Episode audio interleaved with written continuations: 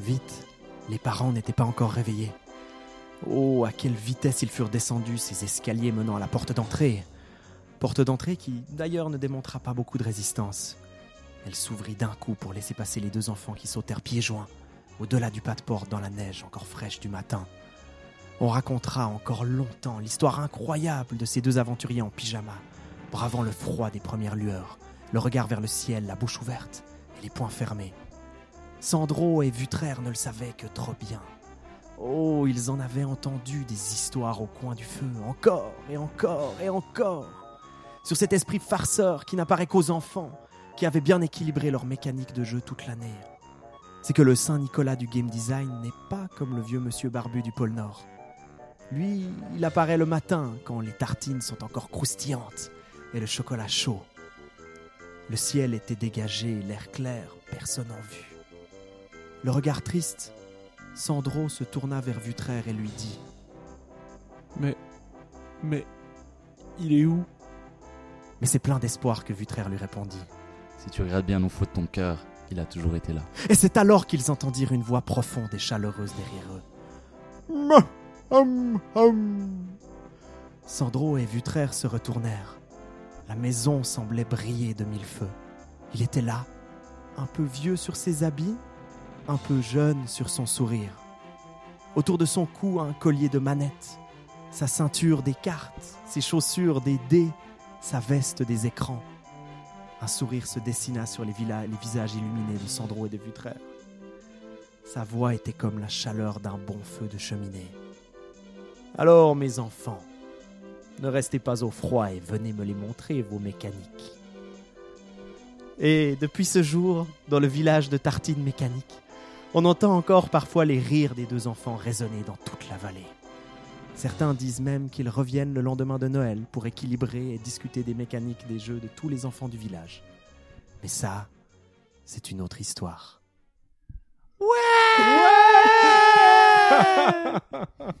C'est malade. C'était ouf Sandro et vraiment ouf J'en ai eu un peu des frissons. Votre Ouais, cœur bah, d'enfant là, se réveille. Là, j'y étais. J'y C'était étais beau. tout à fait. Ah, vraiment, c'était beau. Bravo.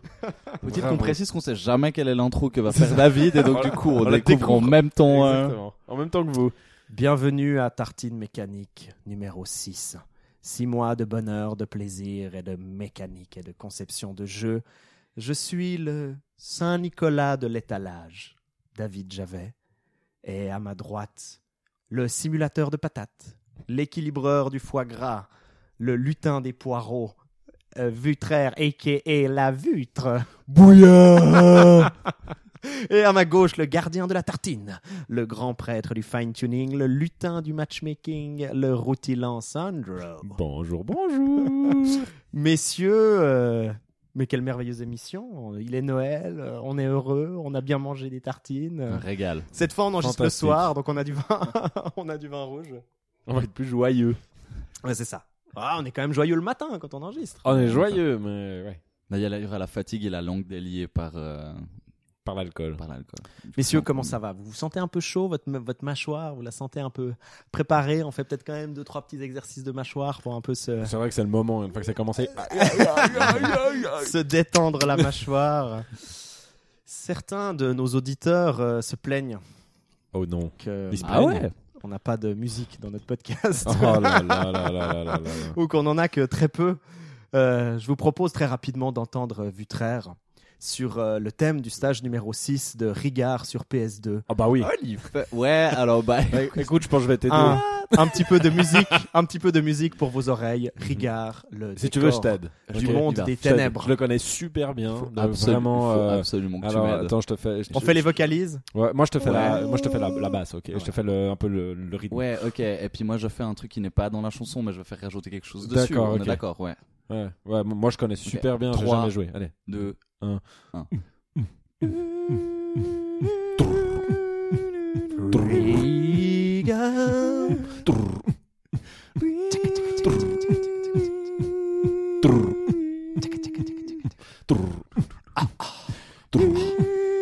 Attention, je fais le sound design.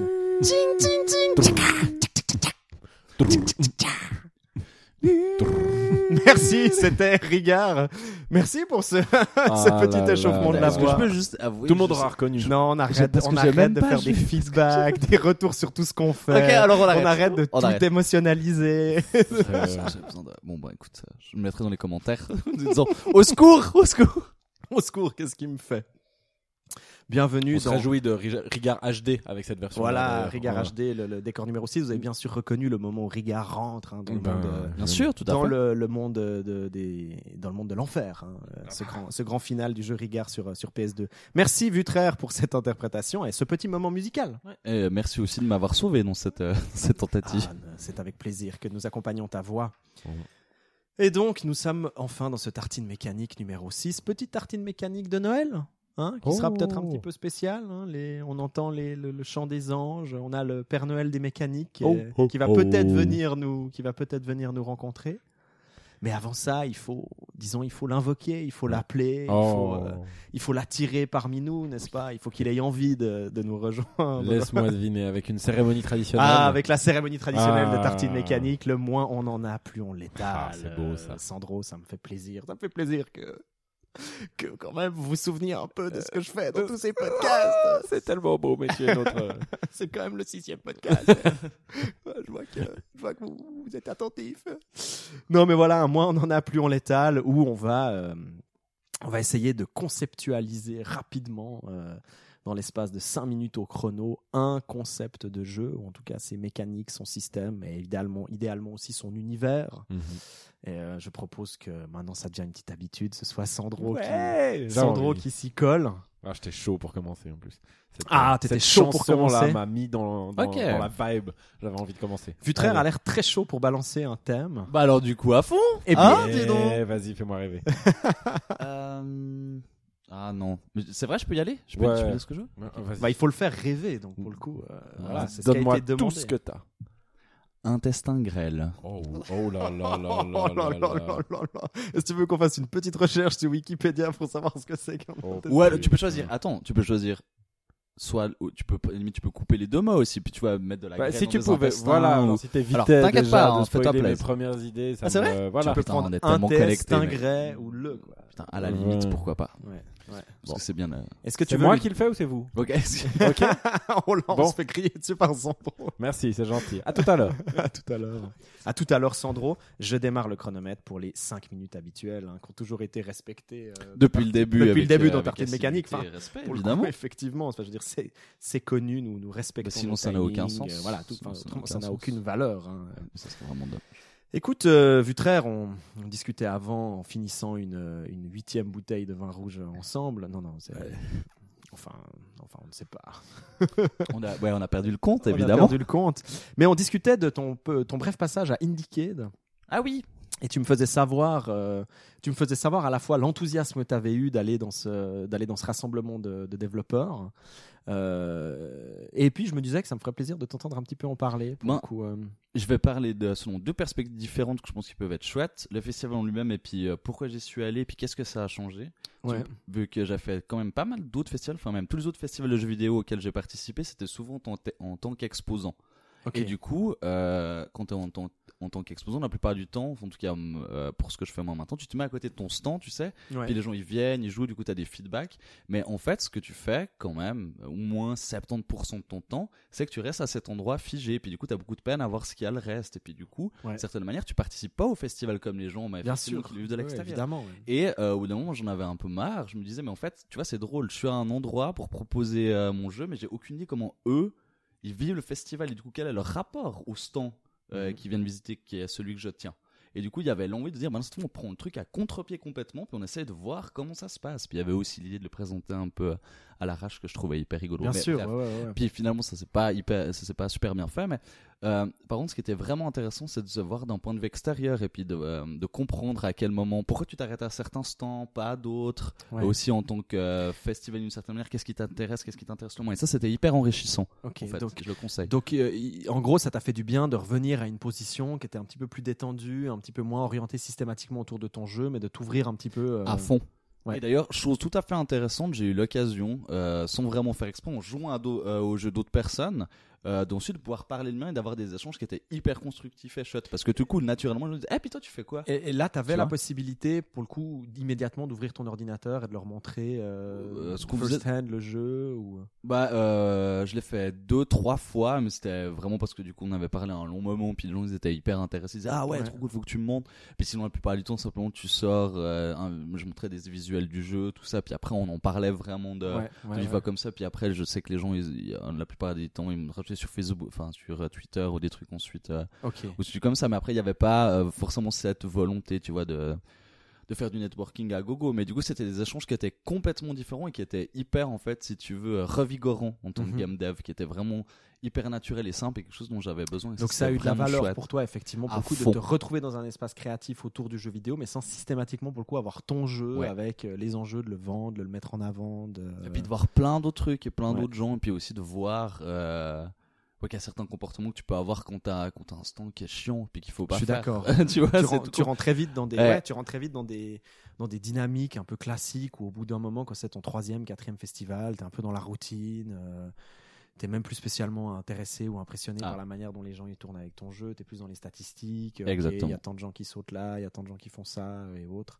Je pense que c'est bien ouais, d'utiliser, de, fin, de revenir pour le coup à aussi ce que sont censés générer les festivals, c'est-à-dire de l'échange, de la créativité, euh, euh, de la découverte et autres. Quoi. Et je, en toute honnêteté, je pense, parce qu'effectivement, il y a, il y a toi qui m'avais parlé de ton expérience à Indicated où vraiment tu y allais un peu en mode guérilla, quoi, on va dire. genre, Tout à fait. le, le jeu, le jeu sous le bras, euh, l'ordinateur, le matos un peu limite euh, promotionnel, mais je ne sais juste pas trop.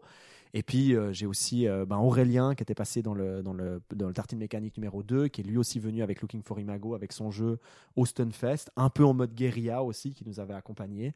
Et puis c'était hyper bien pour lui, parce que la pression est très légère, tu es dans un système qui est... Tu sais que tu as toujours ton petit jeu sous le sous l'épaule, mais t'es tu n'es pas là dans es dans quelque chose de très libéré parce que tu vas tester les jeux des autres et puis à partir de là tu rebondis dans la discussion tu présentes aussi le tien tu crées un échange et autres. Bah, c'est vrai que des fois c'est difficile dans ces festivals quand on est tous un peu en stand bah, de vraiment trouver le temps pour aller le voir aussi les jeux des autres et de trouver le temps aussi pour le coup avoir des véritables échanges avec eux. Puis aussi l'énergie. quand tu es mobile quand tu es mobile comme ça quand tu es vraiment en mouvement euh, et autres je pense que c'est quelque chose d'hyper positif quoi Alors euh, ouais, vraiment tout à fait. Et puis en termes d'énergie, c'est vraiment pas du tout la même chose parce que c'est tout, c'est bête, mais passer euh, toute une journée tu sais à côté de ton stand, t'es Mhm. aussi figé. donc- et puis du coup, l'énergie qui ouais. s'en dégage, elle est pas la même. Là vraiment, tu passes d'un bâtiment à l'autre, tu vas, tu vas manger avec des gens, tu Ouais. sais, tout con, voilà. Et euh, et du coup, t'as vraiment pas du tout le même rapport à l'espace ces termes, et donc du coup pas non plus le même rapport aux gens. Le fait de pouvoir caler une conférence une fois de temps en temps, ouais. ensuite de pouvoir en parler, si ça fait quoi avec ton jeu, avec des personnes qui bien viennent. sûr ouais. venir regarder. Et du coup, c'est vraiment, c'est vraiment immensément riche. Mhm. Et, euh, et du coup, j'avoue que j'y ai vraiment pris goût, en fait. Et, euh, et du coup, à voir comment je pourrais intégrer ça de manière intelligente dans des futurs, euh, dans des futurs moments où je serais amené à présenter mon Ouais, jeu, en fait. Mais c'est vrai que ça, ça- ça- ça pose la question pour le coup de redéfinir aussi pour le coup le, le- le- la valeur réelle pour un développeur d'un festival, si à tu fait. veux, à bien des égards. Parce que c'est vrai que si intellectuellement, créativement, bah, tu en retires plus d'être un peu en électron libre et de pouvoir et que ton objectif c'est vraiment de mettre en avant pour le coup la, rencontre avec les gens, euh, le fait de tout à coup poser ton objet dans un coin, d'être un peu justement en mode guérilla où tu fais tout à coup jouer des gens ou tout à coup jouer d'autres développeurs parce que tu as surtout envie de miser sur euh, ben ouais aussi sur euh, obtenir aussi l'avis des autres développeurs ou, ou peut-être d'un public un petit peu plus qui tout à coup sera intéressé de voir ton jeu tourner dans un coin. Bah c'est un peu le festival off à Cannes quoi. C'est un peu le festival off au, au, au festival du jeu de Cannes où tout à coup toutes les portes se ferment au public et puis ce qui reste c'est juste les gens qui ont leur prototype tu as des tables un peu partout et puis tu peux vraiment te balader un peu là au milieu puis tu as plein de gens un peu semi-amateurs amateurs pro enfin tu as un peu un mélange de plein de Mm. choses qui sont là à présenter un petit peu leur jeu en mode euh, hyper détendu quoi Et d'ailleurs, l'Indicate, ils ont fait un truc chouette que je, sur lequel j'ai envie de parler. C'était, et comme là, je m'en souviens plus du nom, mais en gros, t'avais deux, toutes les deux heures, t'avais un, un endroit qui était, qui était vraiment dédié à plus ou moins un peu tout et n'importe n'importe qui. Il fallait juste s'inscrire un peu auparavant via les réseaux sociaux, mais bref. Ouais. Puis les gens venaient avec leur proto, leur jeu quasiment, euh, quasiment fini, puis ça leur coûtait absolument rien. Puis il y avait plein de choses qui venaient au milieu de nulle part.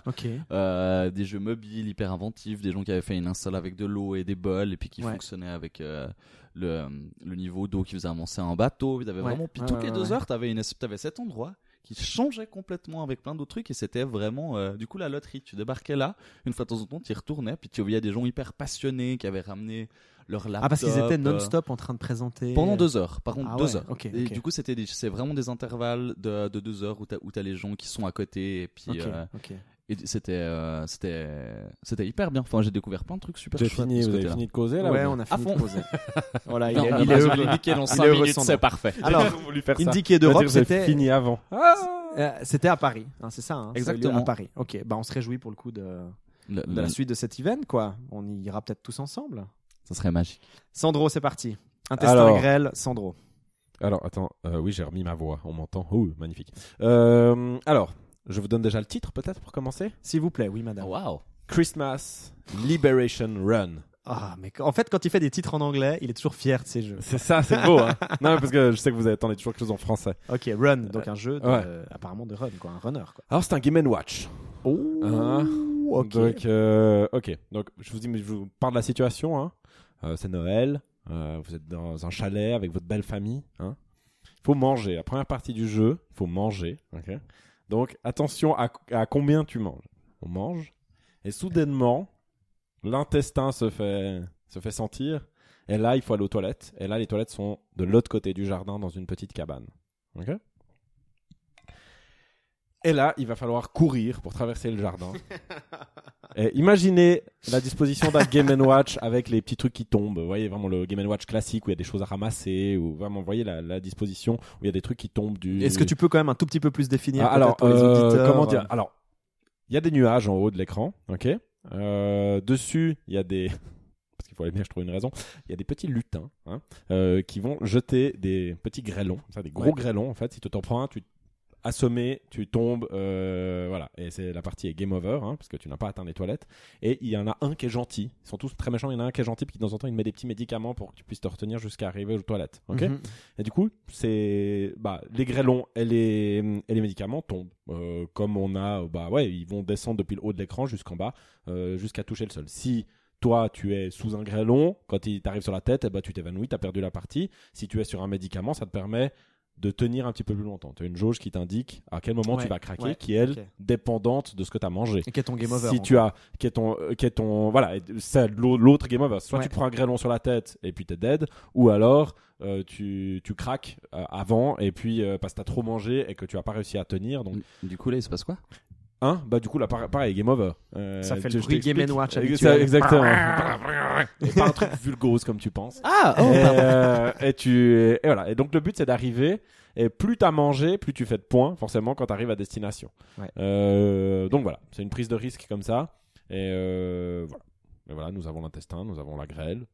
Euh, Mais attends, ce que j'ai pas compris, c'est ce que t'as mangé, c'est quoi? C'est ton score? C'est ce que tu vas emmagasiner Ouais. en fait pour scorer effectivement. Plus tu manges plus tu scores Ouais. Par Mais contre plus tu plus, manges plus tu dois prendre de pilules à réussir à attraper Ah ouais. des pilules pour pouvoir tenir jusqu'à la jusqu'à la jusqu'à la maison. Si à la limite si t'as mangé qu'un tout petit peu, tu feras un Parce score de merde, mais est- tu devras juste éviter les grêlons. On est donc dans un Game Watch avec un double écran pour le coup, avec la séquence, Exactement. la séquence avec les lutins dans le ciel Ouais. qui sont qui est sur la droite et la séquence où tu manges qui est donc peut-être sur l'écran à gauche. Voilà.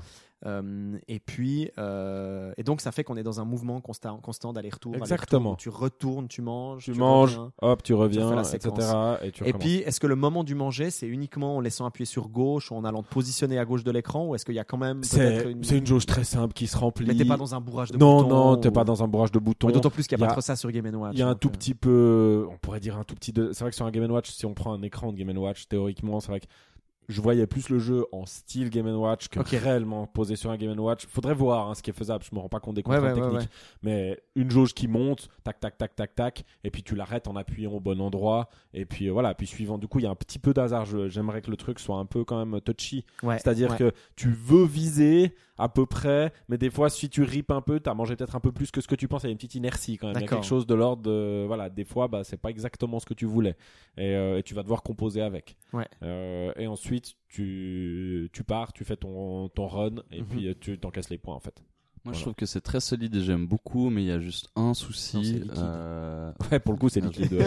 Pop, pop, pop, pop. c'est, euh, Il y a un des lutins en fait qui est, qui est gentil. Ça, Oui. j'aimerais savoir pourquoi, parce que d'un point de vue narratif, ça Mais me tu bloque. sais en pourquoi fait. Tu veux savoir pourquoi Eh ben, J'y ai pensé. Ah, J'y ai pensé, évidemment, évidemment. Mais parce que sur cette bande d'affreux Jojo, hein, de gars horribles, eh ben, il fallait bien qu'il y en ait un qui, une- soit la part morale de cette affaire. Il fallait bien qu'il y en ait un qui dise Non, les gars, c'est quand même pas possible, c'est hyper salaud. Ce qu'on fait, c'est le Mm. soir de Noël. Nous, on est censé amener des cadeaux. Et là, qu'est-ce qu'on fait? On est tous bourrés sur un nuage en train de tirer sur un pauvre gars qui doit les chier. C'est pas Bon. faux. Elle a l'air super, la vie des lutins. voilà. C'était plein d'élégance comme. euh, Mais je suis désolé que le thème que tu m'as donné, je pouvais pas faire tellement mieux. Euh, hein. tu déconnes, tu en es vachement bien sorti. Ça me donne ouais. envie d'y jouer. Ah non, vraiment, là, moi j'ai envie d'avoir en main, là. Ah putain. Un testin grêle. Bon, peut-être les, les spécialistes en anatomie euh, feront des remarques sur euh, ton utilisation du thème intestin grêle. Il faudra vérifier euh, Bon, les- c'est pour ça que j'ai pas pris de bien risque. utilisé. Il y a l'intestin. Ouais.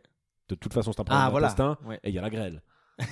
Oh Tu vois ce que je veux dire? Ouais, pardon, excuse-moi. je n'ai pas pris compris. du tout de risque quand Je à n'avais ça. pas compris que la grêle, c'était les médicaments. Monsieur, j'ai un, j'ai un frère médecin, j'allais me faire incendier si, euh, ah oui. si c'était mal, euh, si mal agencé. Donc du coup, je prends pas de risque. Voilà. Eh bien, merci pour ce petit mois, on n'en a plus en létal, de Noël en plus. Merci d'avoir inclus Merci la thématique. Et avec un De titre en Noël. anglais. Eh bien, disons, c'est ce merveilleux brainstorm euh, n'a pu que invoquer, euh, n'a pu que invoquer l'esprit du Saint Nicolas du game design, euh, de notre Père Noël des mécaniques. Ah oui. Regardons peut-être un peu en l'air euh, ce, ce mur Oh, il blanc. arrive. Oh, Il est là. oh, ho, ho, ho. Oh, vous êtes là, enfin. Oh mes petits enfants, comment ça va? Est-ce que vous avez fait des bonnes mécaniques cette année? Oh, des fantastiques mécaniques. Oui, oui, je fais le PlayStation 4. T'en le PlayStation 4. Oh, Oh, bah dis donc, euh, Vitraire, euh, bon, bon, Allez, bon. fais pas chier.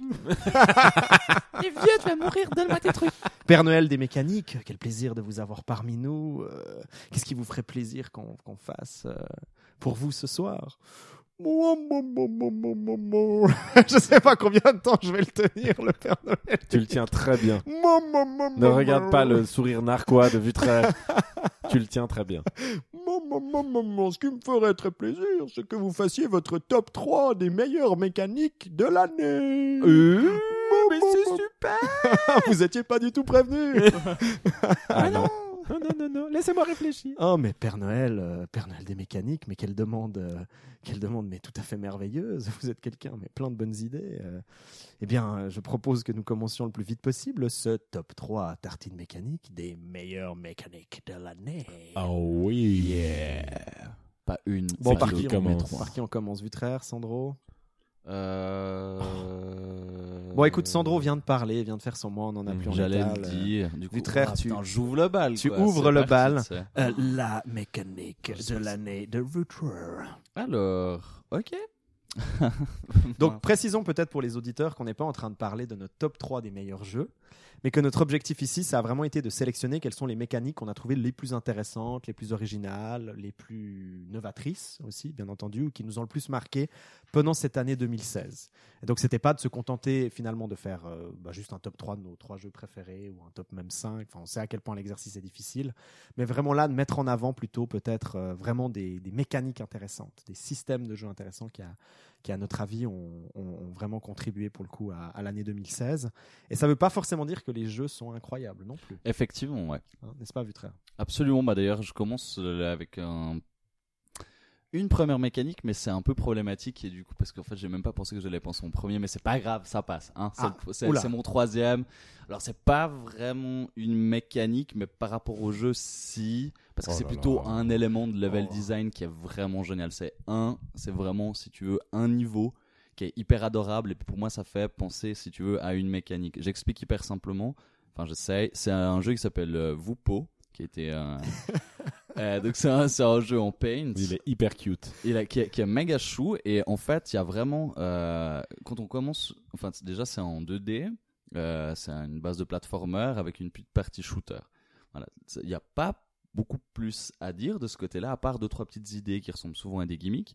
Mais il y a une manière en fait d'arpenter l'espace en 2D euh, qui est vraiment chouette. Typiquement on commence dans un hôtel dans une chambre où on est en mode on fait rien, on est gros et on mange, et on se fait gicler de cet hôtel parce qu'on a renversé de la crème glacée euh, dans le hall. Et puis le responsable de l'hôtel, il en a marre qu'on dégueulasse tout le temps le hall. Du coup, on en est expulsé de l'hôtel, mais avant d'en être expulsé, on a eu le temps de, parcourir en tout cas un couloir où on voit qu'il y a plein de, de pièces, de chambres partout. Et, euh, et du coup, on a déjà l'impression qu'en fait, cet hôtel, il est assez grand, mais qu'on peut pas y aller dès le début, aller l'explorer librement, parce qu'on est gros.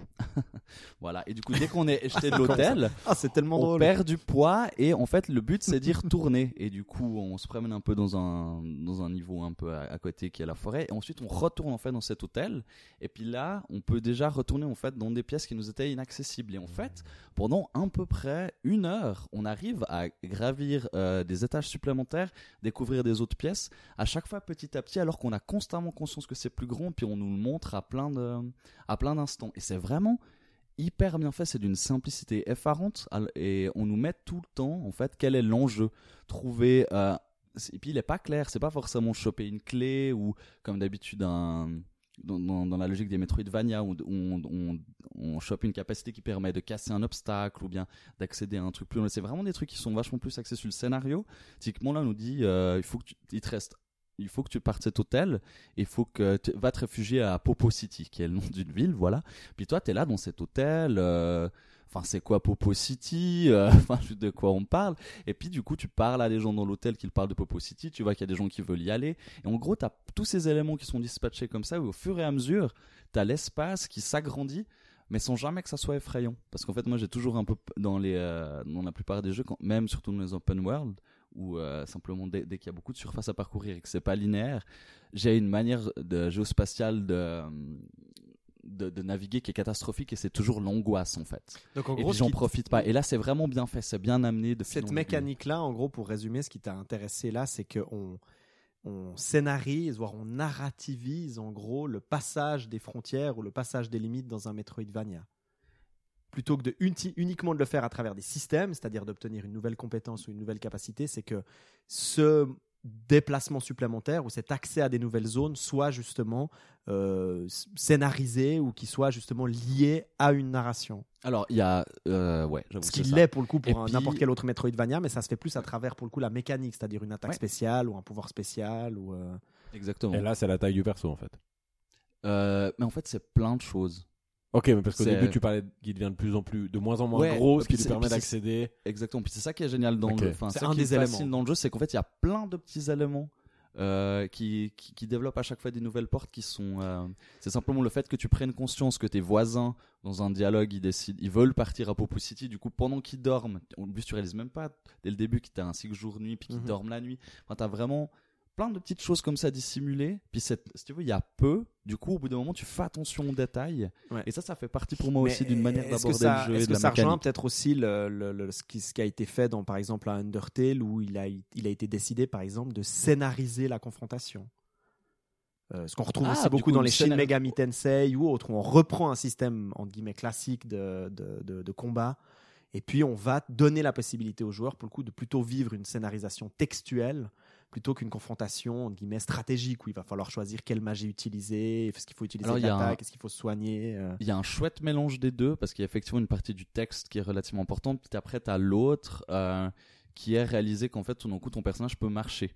Puis du coup, s'il marche, ben, il fait moins de bruit. Du coup, c'est pour ça que la nuit, tu peux t'infiltrer. Ah, Puis t'as plein de petites choses comme ça qui sont pas Ouais. du tout évidentes. Et puis que c'est un peu comme des puzzles où tu te dis, ok, maintenant, il faut que je réfléchisse plus loin que d'habitude. Et du coup, Est-ce que Est-ce que ça rejoint pas au final euh, je vais... non mais dis. un Hitman euh, avec cette idée euh, que tu as un niveau euh, que tu vas explorer plusieurs fois et au bout d'un moment tu vas comprendre que tel personnage il est à tel endroit là donc ça te donne l'occasion de passer là et de mettre par exemple du poison de, la cuisine a personne de tel moment à tel moment. Donc tu mets ça dans le dans la casserole à ce moment là pour parce que tu sais qu'après euh, la nourriture elle est livrée à tel personnage qui te permettra de lui faire aller aux chiottes qu'après tu pourras l'étrangler dans les chiottes enfin etc est-ce que c'est est-ce qu'on retrouve un peu cette idée là ou? Alors, il y a un- Peut-être que je me trompe, ça fait un moment que j'ai plus joué Hitman, mais Hitman pour moi il y a plus l'esprit bac à sable où tu as des éléments qui sont posés et le but c'est de savoir comment tu les fais interagir entre eux pour atteindre un objectif.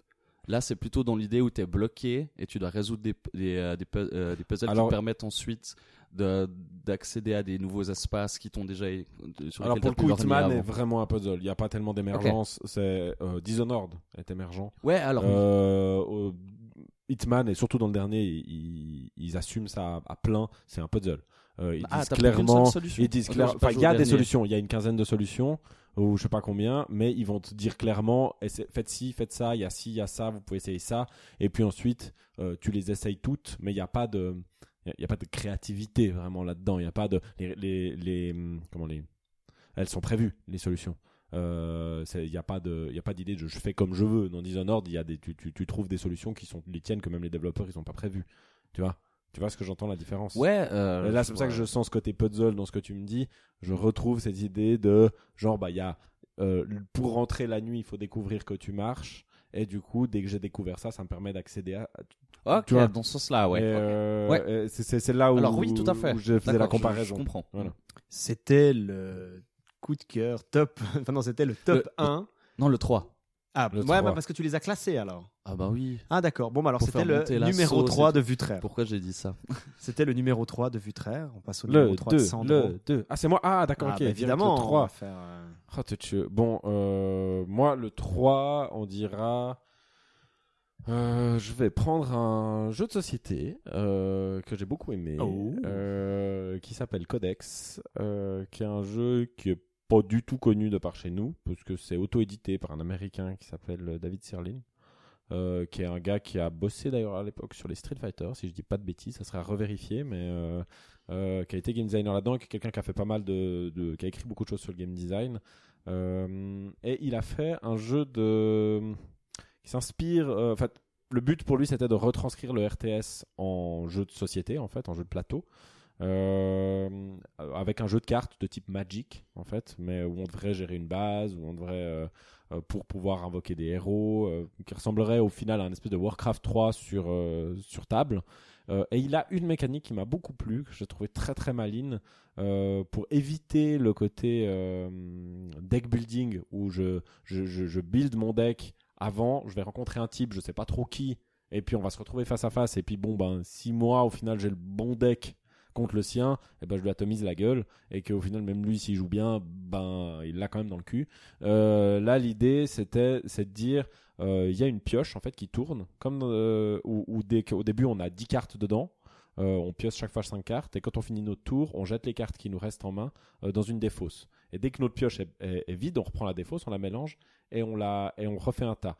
L'astuce, la, mécanique supplémentaire qui est cool, c'est qu'à chaque fois qu'on finit notre tour, on défausse les cartes qu'on qu'on a, qui nous restent, mais surtout, on va chercher dans le classeur où il y a toutes les cartes du jeu pour notre couleur euh, et on prend deux cartes du classeur et on les rajoute dans la défausse. Ce qui fait que la prochaine fois qu'on recréera une pioche, eh ben on aura deux cartes qu'on aura pris de notre classeur où il y a toutes les cartes du jeu.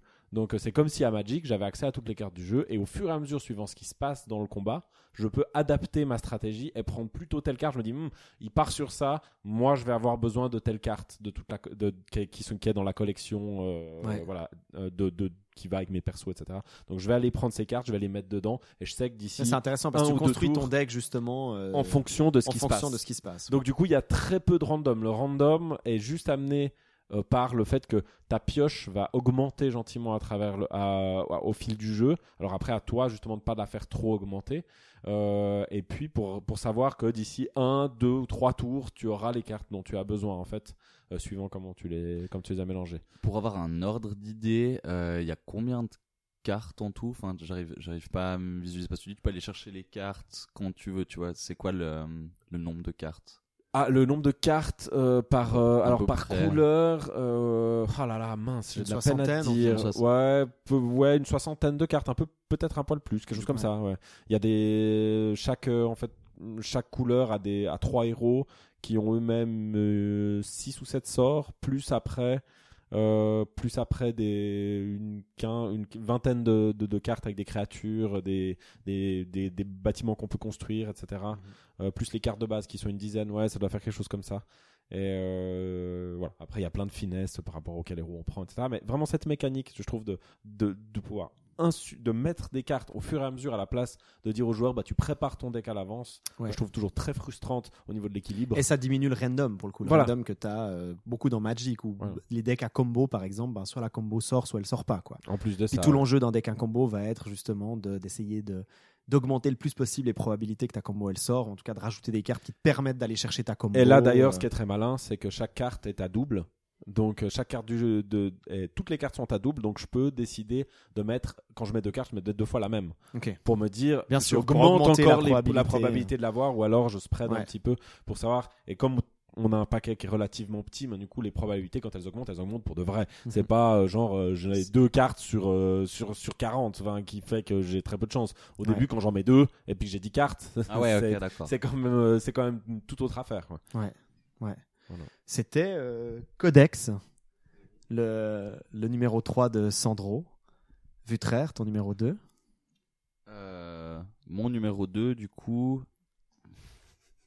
Oh non, mais j'hésitais. Euh, Vas-y, je vais le dire. C'est euh, Genital Jousting, qui est donc un jeu multijoueur où euh, chacun des joueurs incarne en fait un pénis avec euh, ses testicules. Et Un pénis et un anus. Et j'allais le dire plus que Ah, moi, il y a, parce qu'il y a un anus en fait derrière les testicules. Et il y a ce truc qui est assez fou avec ce jeu, enfin je trouve, parce que son gameplay, en fait, le message qu'il essaie de faire passer, ben, en fait, il, fit à mort et c'est vraiment le, le cas de le dire. C'est que pour faire des points, il faut certes pénétrer son adversaire, mais on en a aussi quand on se fait pénétrer. Et clairement, un des, une des envies du jeu, c'est de parler de sexe positif et puis justement de, de ouais, balayer de la table ces idées. euh, oh là là, tu, euh, enfin, tu te fais pénétrer, du coup, euh, enfin, du coup, t'as perdu, quoi. Voilà, du coup, Voilà. t'as perdu, ce qui est vraiment complètement idiot. Au contraire, c'est, c'est vraiment prendre le parti pris à l'opposé et ça marche à fond. euh, Mais est-ce qu'il y a un vrai enjeu pour le coup à ce... Par exemple, est-ce que c'est implémenté dans le système où à certains moments il vaut mieux se faire pénétrer par quelqu'un d'autre Ah il faut faire les deux. spécifique? Il y a- en fait, Ah, il c'est- faut c'est- c'est faire ça les qui est- deux. Il faut c'est- s'arranger c'est aussi pour se faire pénétrer. Oui, c'est ça qui est rigolo. C'est-à-dire que du coup, avec, avec le bout, bah, du coup, on va pénétrer les autres, puis en même temps, avec l'autre, on est, bah, venez, il y a de la place. Et du coup, c'est. Donc Tout le bénéfice Être- maximum est, est de pénétrer et d'être pénétré. Voilà. Voilà. Ok. Mais donc ça veut dire que les autres, ils peuvent, euh, il peut y avoir un jeu, euh, si par exemple tu es en couch game, parce que c'est quand même un couch oui, game. oui, pour le coup. ça. Donc est-ce qu'il y a marrant. un enjeu pour le coup sur le canapé à dire, allez pour le coup viens me, viens me pénétrer ou, euh, ou autre ou, ou stratégiquement en gros, ah, en gros une fois que tu as pénétré l'autre, tu es bloqué, c'est-à-dire euh, es bloqué spatialement, donc c'est-à-dire faut t'arranger pour que pour te déplacer de manière à ce que l'autre il puisse plus facilement te pénétrer. Euh, Ça dépend du mode de jeu, mais effectivement, celui auquel Merci dit, pour, a- cette, euh, merci pour cette édition de Noël. Oui, mais j'étais obligé de le placer parce que je Home, trouvais, je trouvais, home. je trouvais cette idée folle parce que au-delà du, fait de son message, c'est un moment où euh, où il y a presque y a pas de condition de défaite et que quoi que tu, enfin quoi que tu fasses, euh, tu gagnes. Je sais pas comment trop, je sais pas comment expliquer ça, mais il y a un truc qui va qui avait marqué. Bah, c'est un jeu de c'est un jeu de, de, de confrontation en coop où le but c'est de faire un maximum de points. Mhm. Mais euh, du coup, quoi que tu fasses, tu peux pas vraiment faire fou. En fait, c'est comme si c'est constamment une invitation à Oh, tout ce que j'aime. à non, tu, tu as, Non, justement, la peine à quand, mais quand tu peux pas faire faux, je trouve bizarre. Ouais, à fond. Comment bah, C'est-à-dire que du coup, tout Bah, le monde tu gagne fais- tout le temps en fait. Non, c'est dire que t'es pas assez habile pour euh, soit donner, euh, soit donner ton anus, soit en rentrer dans un. Donc en fait, non, c'est. Il y a quand même pour le Ouais. coup de la- de l'habilité quoi. Il y a Oui, alors il y beaucoup a, oui, oui, il y a complètement de l'habilité, mais je sais plus exactement où je voulais en venir du coup. C'était clair avant. D'accord, avant la bouteille de vin. Mais euh, voilà, mais du coup, euh, juste pour ça, il en, il a- enfin, c'est déjà cool par rapport à son message. Oui, à son Et puis la mécanique, je trouve que c'est Bah, génial quand les deux se mixent Ce ensemble. qui est en fait intéressant visuellement, c'est de jouer justement sur ce qui, en toute logique, en tout cas, est compris socialement comme une défaite, en tout Tout cas en, ter- en termes virils, c'est-à-dire de se faire pénétrer et de pas pénétrer, et de justement jouer là-dessus et de dire en gros que visuellement, parce que tu vois, si on retransmettait en mode, on, on transformait ça en mode couch game, tu vois, enfin genre, euh, ou même dans du Smash Bros ou des choses comme ça, bah effectivement, ce qu'il faut faire, c'est dégager l'autre du, du décor, et ce qu'il faut pas faire, c'est se faire dégager du décor, Mhm. en gros. Et, euh, et, et là, il y a une lisibilité qui est évidente, qui est claire. Et donc, ce que je trouve intéressant dans ce que tu décris, c'est qu'en gros, ce genital justing joue sur cette lisibilité où, par définition, qu'on soit homosexuel ou pour le coup, pour le coup qu'on soit hétéro, enfin, c'est égal, pour le coup, quel soit notre rapport, pour le coup, à, euh, à la réussite ou à l'échec dans un rapport sexuel, en tout cas dans la manière dont on l'imagine, dans la pénétration et autres, euh, ça joue immédiatement avec nous. On va essayer d'éviter de se faire pénétrer et puis de, de, de- de pénétrer l'autre, si tu veux. Alors qu'en ouais. réalité, le scoring se fait à travers les deux. Quoi. Et je pense que c'est Ça prend un contre-pied. ça prend à contre-pied justement cette idée du ça c'est bien faire et ça c'est mal faire, en Mhm. gros, euh, qui est intéressante. Euh, numéro 2, Vutraire, Genital Jousting. J'ai une petite question. Pourquoi nous n'avons pas entendu euh, notre. euh, Ah, d'accord, ok. Euh, mais je peux quand même donner mon Moi, j'aurais hein, voulu ouais, quand même connaître parce que là, au J'avoue, 3, j'étais dis-nous quand euh. même aussi. Euh, Parce que toi, tu as. Alors, euh, alors mon, mon, mon, ah là là là là, mon top 3, vous êtes, vous êtes méchant. hein, comme ça, vous- On m'a dit nous le troisième, euh, elle, euh, puis après on continue à tourner comme il faut. euh, puis après moi Ok. je reprends le 2, puis après tu dis 2, etc. Ok, alors mon numéro 3, l'idée c'est de faire aussi un petit clin d'œil pour le coup à la scène de développement du jeu, euh, du jeu en Suisse. Je me suis dit, je vais quand même essayer de trouver pour le coup une mécanique qui m'a qui m'a intrigué, qui m'a intéressé euh, dans le, le développement suisse. C'est pas un jeu qui est encore sorti, qui est pas qui est encore fini, mais j'ai quand même euh, été, euh, je trouve intéressant comme ils appliquent ça. Faut savoir que moi, pour avoir testé euh, le PlayStation VR, euh, très étonnamment, ce qui m'a de loin le plus convaincu, j'ai pas du tout été plus convaincu que ça en réalité, mais ce qui m'a de loin le plus convaincu, en fait, c'est le gameplay asymétrique sur le casque de réalité virtuelle. En fait, ce qui m'a le plus plu sur le PlayStation VR, c'est un jeu où euh, le joueur qui a euh, qui a le casque joue une sorte de Godzilla, et puis les autres joueurs qui ont les manettes vont jouer des espèces de super-héros qui vont devoir euh, s'enfuir face au Godzilla qui va détruire les bâtiments. Donc il y a quelque chose de très intéressant dans l'asymétrique, dans ce qui se passe dans le salon en fait, dans la, dans la, la scénographie du jeu que j'ai trouvé hyper bien, pour justement pas complètement isoler en fait le joueur qui possède le casque, mais pour vraiment l'intégrer en fait dans un système de jeu. Et ça j'ai trouvé ça passionnant. Et il y a un jeu en Suisse qui s'appelle Hallelujah, euh, développé par euh, des Fribourgeois, euh, qui joue en partie sur ce système asymétrique. Et je trouve, même s'il y a encore énormément de travail à faire sur le jeu, que euh, la mécanique qu'ils ont mis en place est très prometteuse. Et c'est un peu, euh, pour le coup, euh, euh, une forme de coup de cœur de mécanique, en tout cas sur ce qui se passe dans notre petit pays, euh, puisqu'en gros, ce que eux ils font, c'est que, euh, en gros, c'est un jeu d'horreur où un des joueurs est dans le casque et parcourt un donjon. Et un autre joueur est sur une tablette et va jouer en gros le maître du donjon et il va pouvoir poser soit des caméras euh, qui sont des œils un peu flottants, soit des monstres. Et puis son but va bien entendu être de faire en sorte que le joueur qui est dans le casque se fasse attraper par les monstres et l'autre va devoir récupérer des clés. Mais ce que moi j'ai trouvé intéressant dans la mise en place de ces mécaniques, c'est comment euh, l'asymétrique est bien pensée, c'est-à-dire euh, que en gros, par la force des choses, il faut que la personne qui est sur la tablette soit à côté de la personne qui est sur le casque, et donc va se mettre en place en fait un espèce de jeu entre, euh, entre les deux joueurs euh, où on va inviter, plutôt que de inviter le joueur qui est dans le casque à être dans une immersion totale, ce qui va se faire d'habitude dans un jeu d'horreur, on va inviter le, euh, la personne qui est dans le casque de réalité virtuelle à presque lancer des vannes à, euh, à la personne qui est sur la tablette, haha, tu m'as pas eu, ok, je vais à gauche, ok, je vois ce que tu es en train de faire. Donc de vraiment réussir à, générer ce que je trouve intéressant avec cette mécanique asymétrique qu'ils ont mis en place, euh, c'est que ça génère un réel dialogue, un échange, et je trouve assez balèze de réussir à la fois à combiner le point de vue euh, qu'offre le casque VR et la rapidité de manipulation tactile qu'offre une tablette. Voilà, donc ça c'était un petit peu mon, mon top 3, mon coup de cœur euh, top 3. Hell Eluya de Oniro Forge. Parfait. Est-ce que je dis direct mon top 2 ou tu veux le dire toi euh, Euh, non, puis après, je te Ouais, dis- ouais, moi je le dis, puis après ça marche, tu- on rejoint. Alors, sur le top 2, j'ai une hésitation, mais comme je sais qu'on a des trucs qui se marchent dessus, euh, Bah, on- je vais prendre celui que je sais que tu n'as pas, que tu, dont tu ne vas pas parler, puis moi l'autre, je le dirai après, je pense que t'en parleras. Euh, mais euh, j'en ai déjà beaucoup parlé dans ce podcast, donc je vais pas en rajouter. Euh, de Fury, Ah, j'en ai bien déjà sûr, ouais, parlé. bon, puis bah, la est- mécanique, je l'ai plus sans que aucun doute notre Game of the Year. Ouais, Avoir un de encore. mes- un de mes, mais ça on en parlera sûrement Ce dans un n'est pas article. le sujet de ces mécaniques. Ce n'est pas le sujet. Mais il y avait justement cette mécanique de santé dont j'ai déjà parlé. Là, je vais plutôt prendre comme deuxième The Witness avec son système Ah. de puzzle Il est aussi dans ma, Euh, il est aussi dans ma ligue. que je trouve euh, que je trouve vraiment brillant. Enfin, c'est quelque chose. C'est vraiment ce que j'aime. C'est quand Ouais. on quand on prend quelque chose de simple, quand on a une idée fondamentale et qu'on la travaille pour de vrai. Et ça, Mhm. euh, ça c'est ça, ça pour moi, c'est vraiment ce qu'il faut faire. C'est ce que j'aime. C'est quand, quand je vois quelqu'un qui a pris quelque chose et qui a pris sa mécanique et qui a passé son temps à la travailler et qui a, à se dire qu'est-ce que je peux faire avec cet élément fondamental. Donc ceux qui n'auraient pas joué, on rappelle un système de labyrinthe sur des panneaux où euh, on a une entrée et il faut trouver la sortie, qui paraît con comme la mort. On en a tous fait quand on était petit. Euh, et il arrive à transcender ça pour l'amener dans des. Enfin, il a dit au départ, il pensait que le jeu ferait quelques heures, et au final, on se retrouve avec un jeu de 60 heures euh, où il y a des puzzles partout.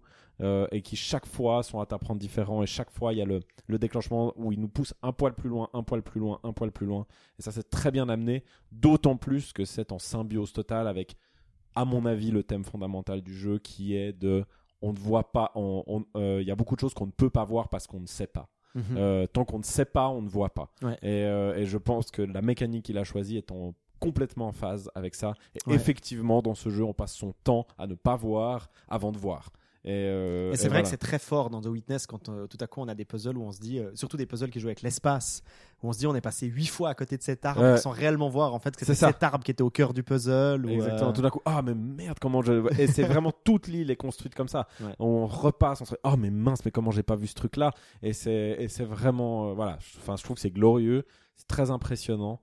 Euh, C'est glorieux. ouais, c'est glorieux. Moi, j'ai- pas assez de mots pour dire à quel point je trouve vraiment que c'est glorieux quoi. c'est beau, on commence à sortir des mots. Non, quoi. mais parce que on a tellement, enfin moi j'ai vraiment tellement de peine à, à- quand, quand, quand il est sorti, le nombre de personnes qui ont dit ah mais l'île elle est pas très grande, ah mais et puis cette espèce de compréhension de quantité qui est complètement faussée par le visuel en fait et, et encore une fois qui rejoint justement ce que dit le jeu.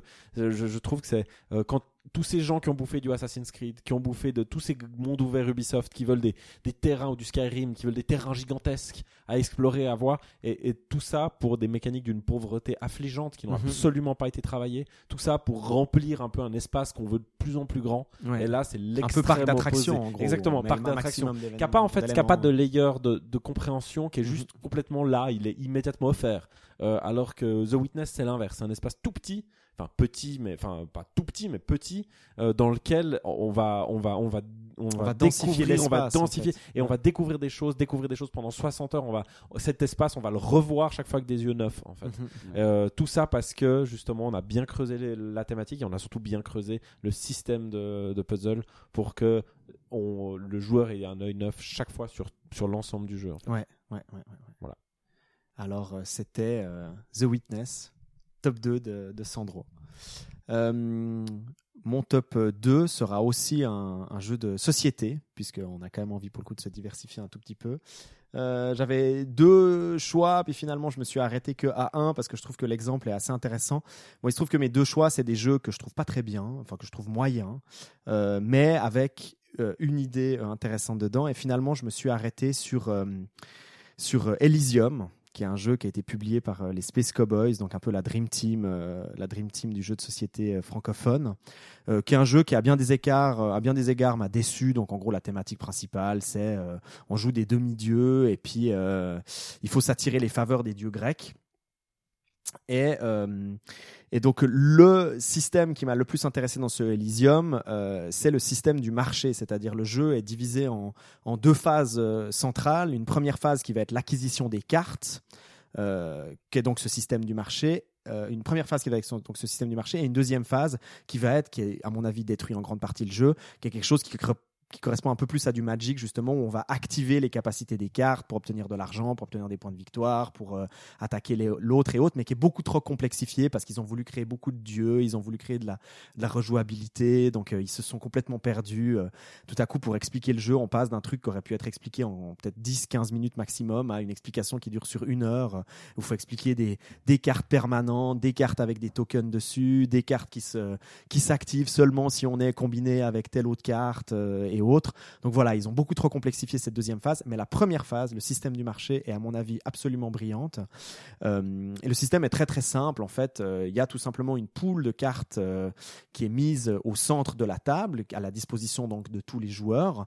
Il va être décidé qui est le premier joueur, qui est le deuxième joueur, qui est le troisième joueur, qui est le quatrième joueur. Chacun de ces premiers, deuxième, troisième joueur, quatrième joueur a des avantages et des inconvénients bien entendu. Et puis chaque joueur va avoir quatre tokens, quatre piliers en gros de quatre couleurs différentes. Et euh, chaque carte va demander euh, une combinatoire de ces piliers pour l'obtenir et la ramener dans son jeu.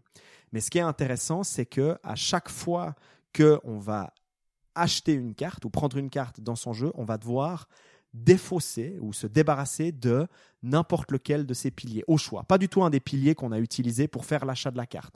Donc ça veut dire qu'à chaque achat, puisqu'après on fait le tour de la table euh, au sein des joueurs, on va devoir accepter de se débarrasser de, de toutes les possibilités d'achat qu'on pourrait faire par la suite.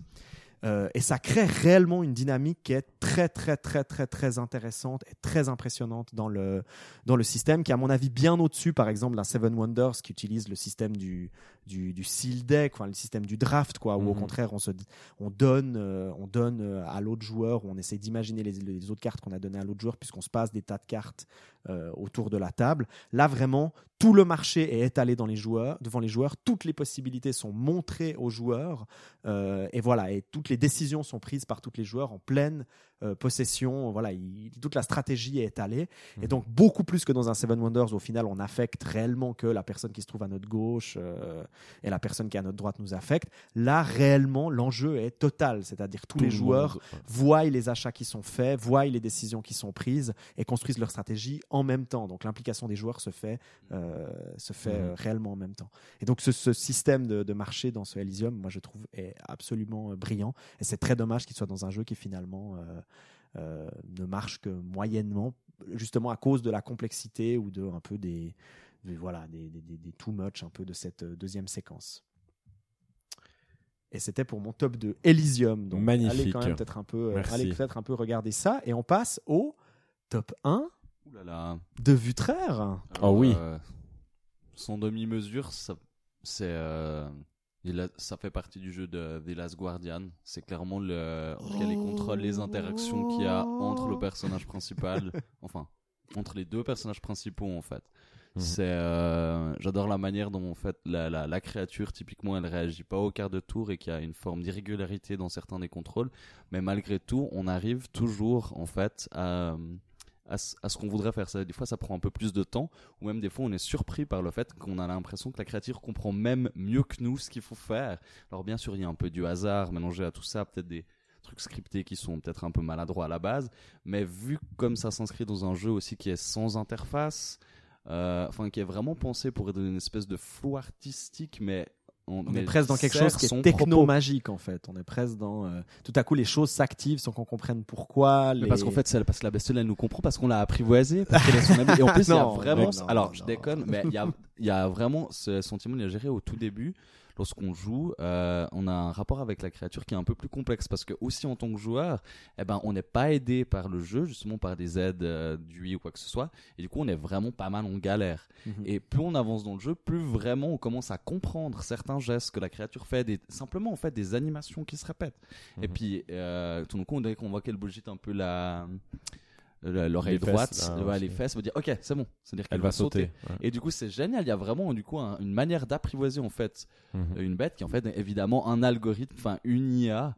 euh, mais du coup, on a vraiment cette sensation. Puis elle échoue, enfin bref, etc. Et du Mhm. coup, j'ai vraiment eu, enfin comme je, je- je l'expliquais, euh, j'ai jamais vraiment eu d'attache avec des animaux de compagnie. Et grâce à The Last Guardian, sans déconner, je crois que je comprends en fait pourquoi on peut s'attacher à des créatures animales qui à la base peut sembler complètement débiles, mais qu'en fait, euh, alors, Mhm. c'est un peu tragique comme ça, mais on, on comprend. Enfin, je vois. euh, c'est marrant parce que j'aurais pensé que j'allais te dire. euh, J'allais te défoncer, que j'allais m'énerver. euh, quand quand t'as dit avant l'enregistrement que tu pensais prendre la seconde, parce que j'ai adoré le jeu, mais je voyais pas comment dégager une mécanique. c'est ça qui m'a marqué. c'est en marrant fait. parce que quand tu l'as dit, je me suis dit mais oui c'est juste parce que même en y jouant j'ai pensé à toi parce que c'est un jeu qui fait effectivement ce que toi tu aimes, c'est-à-dire qu'il il fait l'inverse de ce qu'on devrait faire dans des règles justes de game design pour provoquer quelque chose. Ouais, et, euh, ouais. et là dans ce cas-là effectivement je dois avouer que c'est fait de main de maître. C'est vrai que comme tu dis le fait qu'elle ne réponde pas euh, dans, au quart de tour et qu'il y ait cette espèce de machin où des fois elle dit mais putain mais bordel de merde Mais ramène vas-y, ton fais. cul Ouais, et, ouais, euh, c'est génial. et- et- et puis il y a mais il y a quelque chose qui se raconte en fait via ça et Mhm. du coup ça marche effectivement et c'est pas quelque chose que tu peux te permettre de faire dans n'importe quel jeu Ah, tout à fait d'accord. Euh, Bah, c'est vrai que quand t'as vécu quatre fois le haut pied, haut pied, haut Oui, pied, quand t'as un ça. chien et que le chien ne Ouais. vient jamais, puis t'essayes Ouais. de le dresser, euh, peut-être ça reproduit finalement un tout petit peu ça. Alors peut-être que le random du code, euh, le, le, le, le- le- bah, il y a- il quelqu'un qui demandait l'aléatoire. est-ce que euh, sa vitesse de, de, de réponse est liée au fait de des câlins que tu lui fais? Est-ce que Ah. Il y a quelqu'un qui mettait ça sur Twitter, je sais plus qui, et je trouvais ça intéressant. Est-ce qu'effectivement, plus tu le caresses, est-ce qu'il aura tendance à répondre plus vite que si tu le caresses pas? Ça, j'en sais rien si c'est quel- programmé comme ça. Mais et puis du coup, tu le fais naturellement. Moi, je le caressais dès qu'il faisait les trucs justes. Pour Ah, me dire bah oui, ouais, alors cool, moi, t'as pareil. compris, t'as Pareil, compris. Et ouais. puis alors qu'à aucun moment le jeu te sous-entend Ah que ça a un impact, mais Ouais. toi en même temps tu t'en fous, t'as Bon, envie de le Moi, faire. faut savoir que Et dans, ça c'est fou. dans un village, dans un open world, à chaque fois qu'il y a un chien qu'on peut caresser, à chaque fois que je retourne dans ce village, je caresse le chien. hein. Alors là, tu vas passer un moment très long. Le, le- Ouais, ça le jeu va passer d'une durée de vie d'une En fait- douzaine, dizaine d'heures à 40 heures de 40 jeu. heures de jeu. 40 heures de un jeu de caresse. Voilà, The Last Guardian, en tout cas pour cette mécanique géniale. The Last Guardian. Je te rejoins. Merci, Vutraire. Alors la première pour moi. Ah, d'accord. Euh. Est-ce que le top 1 de Sandro? Ouais. Euh, alors pour moi, ce sera euh, Doom. Euh, ce sera euh, la, la mécanique de, de finish des ennemis. Ouais. euh, que je trouve enfin moi c'est tout ce que j'aime Euh, c'est-à-dire que j'aime les choses les idées simples qui ont une, une grande portée au sein d'un système c'est-à-dire qu'ils avaient un jeu qui était déjà posé c'est-à-dire que Doom c'est vieux ça existe depuis longtemps Euh, ils ont repris au final ce qui marchait dans le premier Doom, c'est-à-dire un, shoot à l'ancienne avec des combats en forme de puzzle avec des ennemis qui ont tous des propriétés différentes et qui sont chaque fois agencés différemment, qui fait qu'on doit gérer euh, tous ces ennemis, toutes ces combinaisons d'ennemis dans nos mouvements. Euh, mais ils ont mis au centre cette mécanique qui au début a fait hurler tout le monde en disant putain c'est finish à la con comme on voit dans tous les FPS euh, qui vont nous ralentir euh, le rythme de notre combat et puis qui vont, enfin, qui vont juste nous faire chier qu'on va jamais utiliser. Mais là, c'est brillamment fait parce que, en fait, leur idée, c'était de dire dans Doom, on n'est pas, on n'est pas un personnage qui a peur des démons. On est quelqu'un qui massacre des démons Ouais. et, euh, et qui prend plaisir à massacrer des démons. Euh, donc, du coup, il faut qu'on mette une mécanique qui va dans ce sens-là. Et Et surtout, Le c'est pas un cover shooter, quoi. C'est pas- ouais, justement, on est constamment, cover- en on est contact, constamment même dans dans, le le premier. Doom. euh, Oui, mais on pourrait être, euh, par exemple, Serious Sam, c'est l'inverse. Serious Ouais. Sam, c'est un jeu dans lequel il y a sans arrêt des monstres, mais la- le, le- le- le système fait qu'on passe son temps à reculer. hein. Ok, ok. Euh, Alors que c'est pas du tout un cover shooter. Ouais. C'est-à-dire que là, on est dans quelque chose où eux, ils voulaient inciter aux joueurs à aller de l'avant sans Bien sûr, arrêt pour et se jeter dans la Traverser l'espace. Pour euh, mimer ce qui racontait l'histoire en fait euh, de cette espèce de psycho qui tue tout le monde et, euh, et du coup ça marche très bien parce que comme les comme les, les munitions et l'énergie de la vie sont limitées c'est-à-dire souvent on arrive en combat avec pas grand chose des fois on n'a plus beaucoup de vie et ben on va la générer en faisant ces finishes euh, qui vont nous redonner de la vie et qui vont nous permettre de continuer le combat. Donc il y a une espèce de d'appel constant à aller finir les ennemis au corps à corps pour pouvoir continuer à avancer encore plus loin et à, et à se projeter dans le combat. Et je trouve que c'est génial parce que en plus de ça, ça marche tellement bien qu'il y a un type qui a fait un mode euh, de Doom, du premier Doom, avec cette mécanique là, et ça marche du tonnerre de Dieu dans le premier Doom en fait. Donc c'est à dire à tel point comment la mécanique est bien vue et bien pensée. euh, parce que vraiment c'est presque limite quelque chose qui manque et je pense que c'est vraiment tout ce qu'il faut faire quand on prend un vieux concept un vieux design euh, qui a très bien marché Ouais. euh, on, sans essayer bah, au départ ils étaient partis sur une espèce de Call of Duty hein, sur ce Mhm. Doom là Ouais, qu'ils ont sûr. complètement jeté et qu'ils ont Et, et, euh, ils sont bon, partis sur ce ont eu Doom raison, là quoi, ouais. Ouais, je conseille d'ailleurs leur, leur portage, je l'ai beaucoup dit sur le, sur le Twitter et sur le Facebook de, de Un Coin de Pixel, mais vraiment allez regarder ce reportage sur, en trois volets où ils développent ça, ils expliquent vraiment tout le tracé. Mais vraiment au début c'était censé être un Call of Duty et là ils ont vraiment ils sont revenus aux racines de Doom et ils, ont, ils lui ont amené quelque chose qui lui manquait au final. Ouais. Et ça c'est voilà, moi j'ai été soufflé et j'ai trouvé que c'était c'était brillamment fait. En plus ça, le, le délai est très rapide, ça ne casse jamais le combat, c'est pas un truc pour euh, pour faire euh, voilà. Ça traîne pas plus que ça. On est toujours en contrôle. On n'a jamais la sensation que on, on reste passif pendant un moment. Limite on est déjà en train de regarder ok après je saute sur lequel. Euh, donc Mhm. ça, ça a une, vraiment une vocation en plus de sa tactique. C'est vraiment très très bien. Top 1 de Sandro de- des mécaniques de l'année. Doom. Euh, et puis je termine très rapidement sur euh, mon top 1, qui est pas du tout pour le coup un top 1 euh, au niveau forcément des, de mon top 3 des meilleurs jeux de l'année, mais qui m'a quand, même, quand même beaucoup marqué. Donc c'est la mécanique du déplacement, plus précisément de la voiture dans Final Fantasy XV.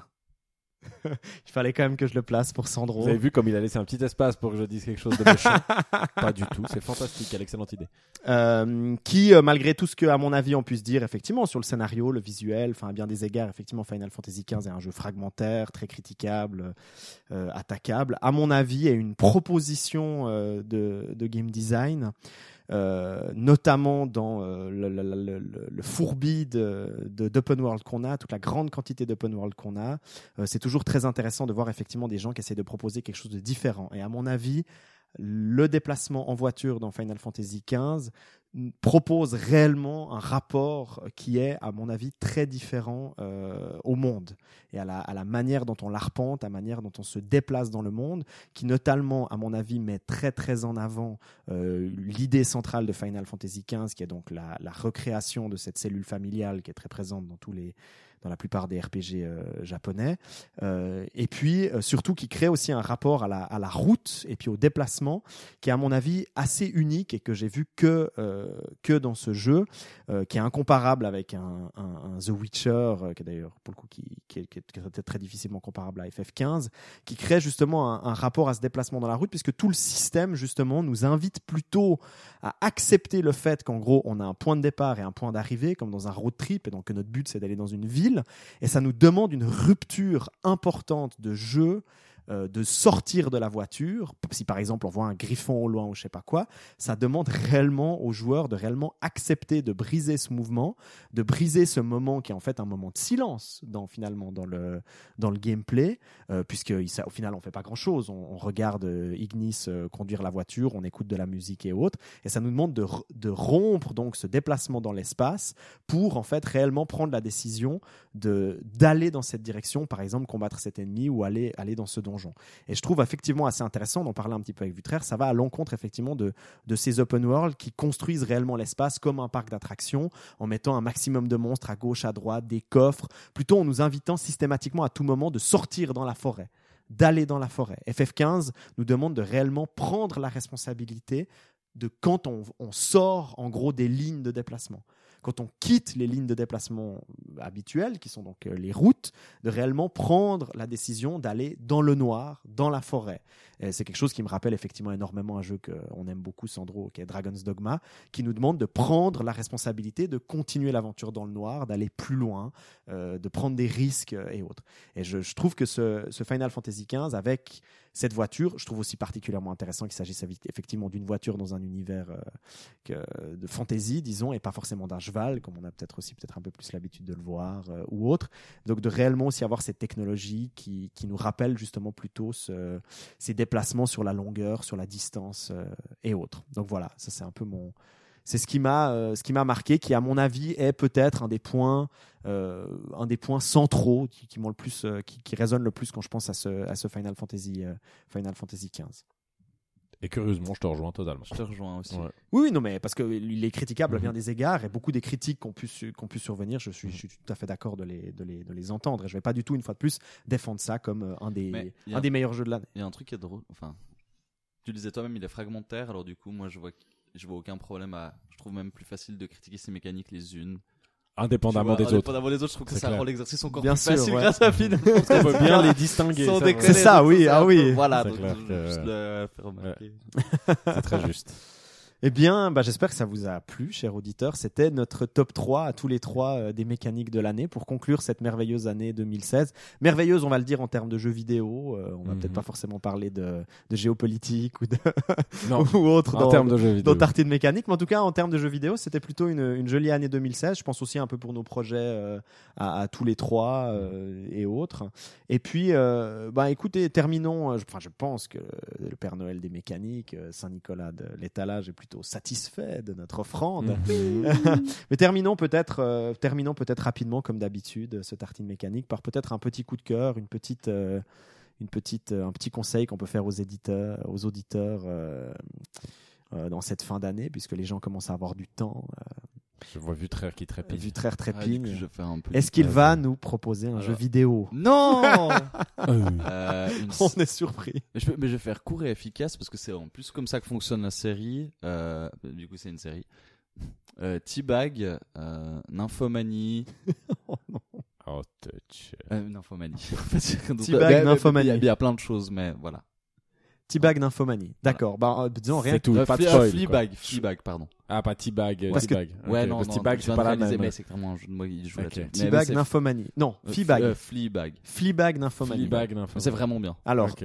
alors, croyez Vutraire pour le coup, c'est vraiment bien. Sur parole, Oui. allez-y. Fleabag. Nymphomanie. Allez voir et puis faites-nous nos feed- vos feedbacks pour le coup. Ouais. On en reparlera peut-être au prochain podcast. Sandro Attends, moi, je vais essayer de faire court aussi, mais euh, un bouquin. Euh, Clockwork Game Design de. euh, Case Bourgoon, euh, qui est quelqu'un dont j'avais peut-être déjà parlé dans ce podcast parce que j'aime beaucoup ce qu'il écrit. Il a écrit Game Design Theory, Ouais. qui était vraiment top. Et puis là, Clockwork Game Design, c'est un petit peu son livre après le jeu Oro qu'il avait, qu'il a, qu'il a sorti l'année passée. Et puis un petit peu sur une méthode pour designer un jeu de stratégie. Ok. Euh, voilà. Mais c'est écrit en français ou c'est en anglais. Ah, c'est en anglais. C'est en anglais. euh, C'est et vrai qu'on n'a pas beaucoup de ces bouquins qui sont traduits. hein. Ouais, déjà des bouquins de qualité euh, sur, sur game design, il n'y en a pas beaucoup, mais alors traduit en français, euh, ça, ça, ça court pas les rues. Et moi, vraiment, je trouve son travail très intéressant. Il y a beaucoup de choses avec lesquelles je suis pas d'accord. C'est Ouais, vraiment. Euh, moi, je passe souvent pour un nazi en matière de game design, mais moi, je suis un rigolo à côté de lui. Les hein. auditeurs n'ont pas dit ça. C'est euh, c'est vraiment euh, le grand chef des nazis du, du game design. Il a un côté extrême pour certaines choses, mais je trouve en tout cas que quand on le lit, ça, ça provoque des choses et on, a, on, on se pose des, bonnes questions. Ok. Et ça, moi personnellement, en tout cas, ça améliore grandement euh, ma qualité de travail sur mes jeux. Ok, Voilà. ok. Est-ce que tu peux redonner peut-être le titre et Euh, l'auteur? Clockwork Game Design Clockwork Game Design de Case Bourgoon. de Case Bourgogne. Qu'on trouve sur Ama- Amazon, en fait, Ok. principalement. Et puis, tu te souviens qui c'est qui édite ou euh, Euh, pff, alors, c'est une très très bonne Est-ce question. que c'est dans la, que- la collection Boss Fight Books dans Non, laquelle il y avait eu justement le Derek Yu euh, non, il est, il- je crois qu'il s'édite un peu lui-même. Enfin, Ok. c'est pas quelque chose de. j'ai- plus du tout en tête l'éditeur, mais je, cro- d'ailleurs, je crois qu'il est que dispo sur. Enfin, moi, je l'ai pas vu dispo ailleurs que sur Amazon. Donc, voilà, ok. à voir. C'est vraiment tout petit, quoi. Ok, super. Bon, bah, merci beaucoup pour ce petit coup de cœur. Euh, Vutraire nous a quittés. oh oui, juste, il avait un train à prendre. Lui, il avait un train à prendre, donc euh, on lui dit quand même au revoir. hein. Au revoir. Ciao, des bisous. Il vous fait des bisous. Il vous fait des bisous à tous. Je pense qu'il a fait des bisous à la tartine un peu euh, en avance. Oui. Et puis on va. vous voyez que c'est dur, hein, le, le- le- faire des podcasts. euh, fou là là là là. Ah ouais, c'est dur, dur. C'est dur, dur. C'est un sacrifice de chaque instant. Euh, C'est ça, à tout moment, on doit aller prendre des trains. Euh, et puis donc, mon coup de cœur à moi, je suis, je suis navré, Sandro, je suis obligé de le placer parce que je, je l'ai terminé hier et puis c'est encore, Ah en train oui. de, c'est encore en train de résonner en moi. Je sais qu'il n'est pas encore sorti en. Je sais qu'il est pas Salaud sorti en Europe. mais, euh, mais, mais, vra- Primeur. mais, mais, mais, mais vraiment, euh, vous, vous- vraiment, vous pouvez vous réjouir. euh, euh, je viens de terminer une très très longue session sur Persona 5. Euh, et, et je trouve réellement que j'avais mes inquiétudes à la moitié du jeu qui soit justement un peu en dessous du Persona 4. Euh, tout simplement parce qu'il traite aussi d'autres thématiques. Euh, à bien des égards, le Persona 4 euh, traite plus de thématiques justement liées à la construction de l'individu euh, et autres, alors que le Persona 5 est, euh, sans spoiler euh, grand-chose, est plus dans des thématiques qui sont liées justement à euh, des thématiques sociopolitiques, au rapport euh, aussi pour le coup euh, à la société, à, la, à la place de l'individu dans un système démocratique ou autre. Et puis c'est vrai que ça explose dans les, dans les 15 dernières heures, parce que bon, faut savoir que ma session c'est quand même 110 heures. hein. Oh, C'est un jeu qui est très très long, Euh, mais euh, vraiment ça explose, ça vraiment ça explose à la fin. Euh, moi j'aime énormément effectivement, particulièrement quand c'est des jeux japonais où effectivement il y a la plupart du temps certaines productions japonaises ont un peu du mal ou que ce soit aussi dans le cinéma. Il y a beaucoup d'autocensure en fait dans le rapport pour le coup à la politique dans la critique politique euh, critique sociale et autres. Et c'est vrai que je suis toujours euh, très impressionné quand dans un fonctionnement, dans un mode de production euh, à grand budget, à grande visibilité, ben, on arrive quand même à travers une forme de détournement ou une subtilité ou euh, en utilisant des représentations qui sont un poil différentes de la réalité, mais qui font quand même pour le coup bien comprendre aux joueurs de quoi il, s'agit, à euh, formuler une critique ou en tout cas tout du moins une réflexion sur euh, la situation actuelle. Et là où à mon avis ça va être très très fort, c'est qu'il ne s'agit pas uniquement de la situation japonaise, ça va vraiment être un jeu qui va résonner à bien des égards avec ben, ce qui est en train de se passer aux États-Unis en lien avec l'élection euh, euh, récente et puis ce qui est en train de se passer en, Europe euh, à l'heure actuelle. Sans réellement prendre de position ou sans réellement critiquer directement euh, et autres, mais réellement en apportant, comme ils le font beaucoup dans les personnages, une sorte de réflexion très humaine finalement, qui fait beaucoup penser à du Osamu Tezuka, enfin très humaine en fait sur le rapport de l'homme à la société, à l'individu, et puis à comment construire justement une identité au sein d'un groupe. Mais c'est vrai que là, pour le coup, beaucoup plus que dans le Persona 4, il y a une attaque quand même assez, euh, assez forte. C'est un jeu qui, a bien des égards, à mon avis, particulièrement sur la fin, est quand même très politique.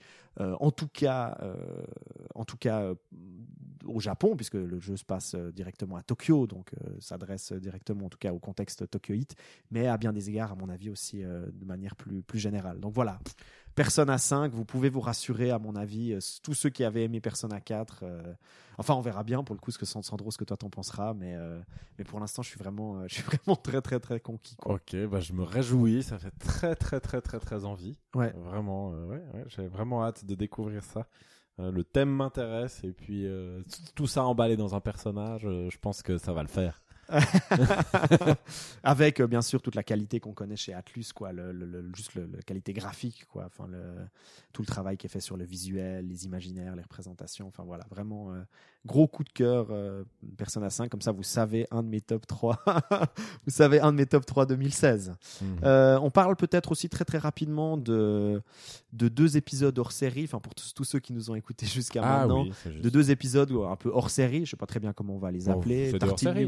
Numérique, Tortue euh, numérique, je pense. Ouais. euh, qu'on va donc euh, vous mettre à disposition puisque vous avez plus de temps pendant les vacances de Noël et puis et puis le, le Nouvel An, qui sont donc des épisodes qu'on a qu'on a enregistrés lors des Numeric Games.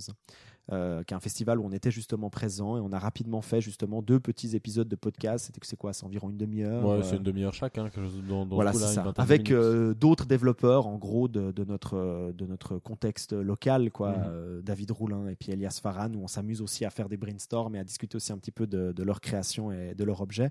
Donc, on vous met ça un peu en bonus, euh, en bonus hors série. Donc, Voilà. euh, n'hésitez pas à aller écouter ça, à savoir si vous avez bien aimé. D'autant plus que je pense que probablement, une, en tout cas, une de mes bonnes résolutions pour l'année euh, 2017, c'est peut-être d'essayer le plus possible d'inviter aussi, pour le coup, euh, Voilà, avoir des invités. euh, d'avoir des que- invités pour un peu ouvrir maintenant qu'on commence Ouais. à avoir une formule euh, qui nous plaît où on peut commencer un petit peu à s'amuser c'est-à-dire on a posé les bases et puis ben probablement maintenant on va commencer euh, à peut-être ajouter du, du son où c'est pas Mhm. forcément nous qui chantons c'est pas forcément nous Oui, qui oui. chantons mais mais qui customiser. ouais, ouais, c'est ça pour, euh, pour le rendre plus agréable quand vous allez faire du footing ou quand vous vous promenez dans la rue et vous écoutez le podcast ou quand vous êtes en train de travailler bah, c'était très agréable Ouais, c'était super bien. C'était vraiment très très bien. Je suis très content de, de ce petit top des mécaniques qui est pas très courant et qui était, Ouais, et qui était ouais, chouette. c'est vrai. C'était chouette à faire. En tout cas, l'exercice est, est presque peut-être un peu moins violent que le, le top 3 qui, ou le top 3 vraiment des meilleurs jeux de l'année ou le top 5 qui Mhm. Ouais. demande pour le coup euh, de sacrifier certains jeux et puis qui est des fois un petit peu. euh, Bah là, ça permet d'être plus. Enfin, je trouve qu'il y a quelque chose de, de moins. Enfin, affectif, oui, mais quelque part, comme on doit choisir une, euh, Ouais. une mécanique précise, je pense que ça dégage aussi beaucoup de choses. Des fois, on aime des choses, mais qui n'ont pas une mécanique forcément nova- novatrice sûr, ou ouais. quelque chose de, qui serait plus lié à quelque chose d'émotif. Oui, ou de- oui. voilà. bah, bah, que là, euh, Je pensais par exemple euh, à, à des jeux que j'ai beaucoup aimés dans l'année, euh, mais que je n'ai pas pu mettre dans ce top, Mhm. tout simplement parce qu'en fait, je réalisais juste qu'ils ont, bah, par exemple, un Persona 5 ou un Dark Souls 3, euh, font bien leur travail, en gros. mhm. Ils font bien leur travail, mais je peux pas réellement en sortir une mécanique où je me dis, euh, ok, ça vraiment. Ouais. Ce jeu-là, il a posé, il a posé quelque chose de nouveau, Ouais, il a ouais, posé quelque chose de très intéressant pendant l'année l'année 2016. C'est juste des jeux qui font bien leur travail, quoi. Mhm. Euh, et donc c'est assez intéressant. Ça nous demande pour le coup aussi d'aller chercher peut-être dans des jeux qui nous ont un petit peu déçus, mais on s'est dit ah c'est dommage. Là il y il y a avait une ça qui idée. est bien, ouais. Là il y avait une idée qui était géniale. tout à fait. Bah on va terminer en, en disant nous au revoir à la tartine. Ben oui, et puis un joyeux Noël à la Puis un tartine joyeux aussi. Noël à la tartine. Et à Euh, des bonnes années, ouais, Ouais, une bonne année. Une bonne année. On et se retrouve en janvier, En janvier, ouais. On continue. Au rendez-vous. Au revoir à tous et puis euh, bonne année. Au revoir Bonne euh. Papa Noël. Au euh, des revoir, papa. Ah oui, c'est juste qu'il est là dans son coin. Au revoir, Papa Noël. À bientôt, à l'année prochaine. Au revoir. Au revoir.